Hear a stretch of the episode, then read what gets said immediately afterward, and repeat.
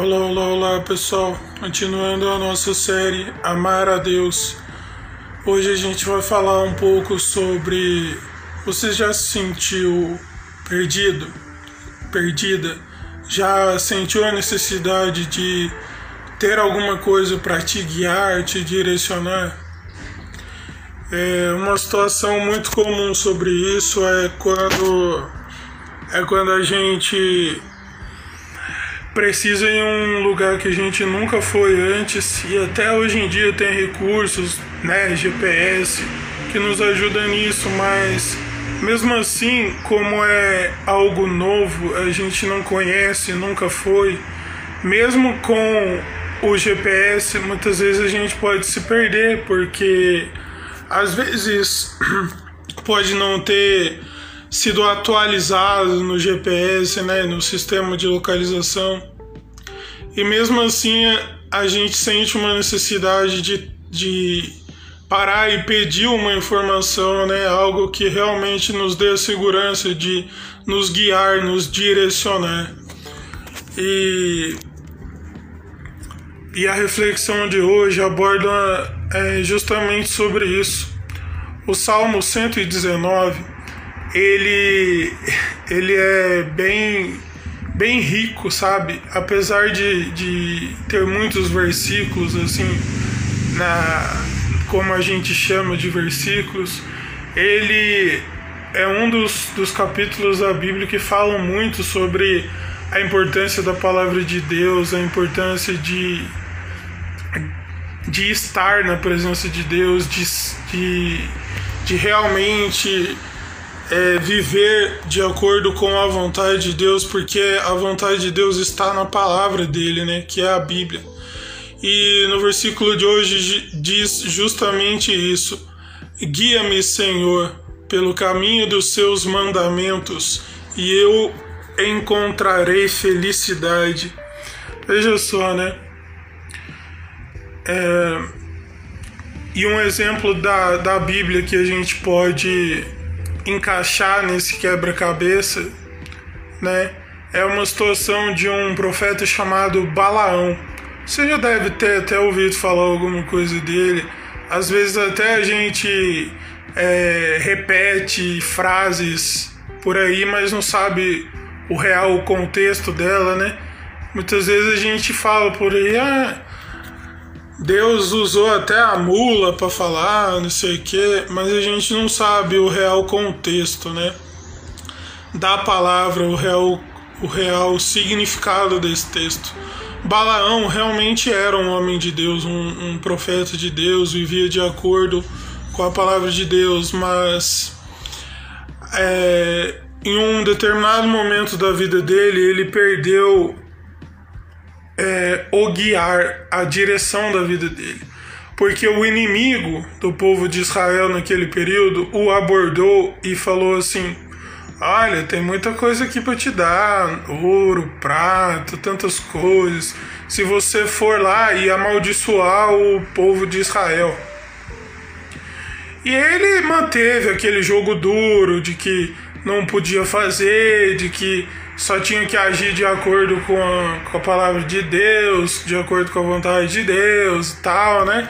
Nossa, parecia um exemplo de, de homem de Deus, mas é, a gente a gente descobre, né, lendo todo o contexto, prestando atenção em tudo, que apesar de ele ter falado apenas o que Deus mandou, lá na frente ele enfrentou uma perdição, porque porque aí entra no que onde é o, a situação da mula ter falado. Ele pela segunda vez que ele é, tinha recusado ir com o inimigo, mas Deus mandou, mandou ele ir e falar só o que ele tinha que falar. Foi que a mula, por por três vezes viu o anjo do Senhor, e na terceira vez o anjo se pôs num caminho estreito, e ela arriou no chão. E Balaão por três vezes bateu na mula, e que foi aí que a mula falou, na verdade, o Senhor falou, né? E, e aí ele experimentou o temor do Senhor, né? Temer a Deus.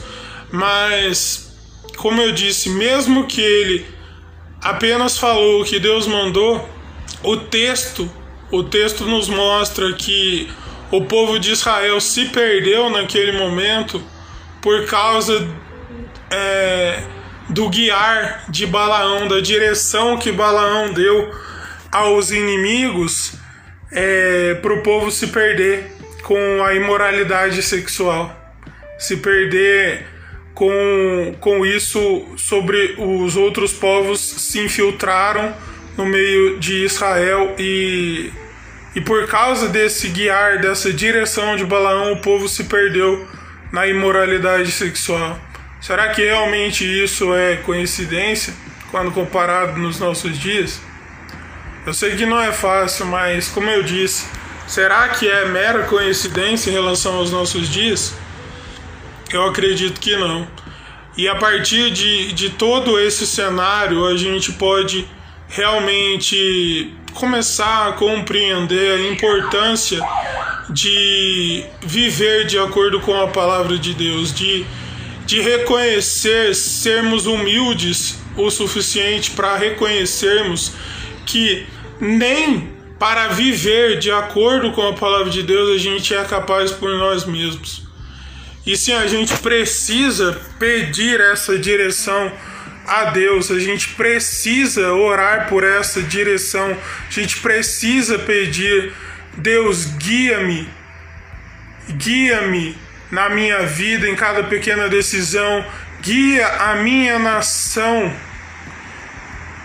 guia as, mi as minhas palavras, guia o meu comportamento, porque se a gente não reconhece que a gente precisa de Deus para tudo nas nossas vidas, a gente passa a procurar a felicidade em tudo quanto é coisa, sem ser realmente em Deus, sem ser realmente naquilo que Deus nos entrega e aquilo vem a real felicidade, mas a gente procura felicidade numa numa oportunidade financeira, a gente procura num, num trabalho que acha que vai dar essa oportunidade financeira, a gente procura a felicidade em relacionamentos vazios, em relacionamentos abusivos, mas a gente passa a chamar aquilo de felicidade.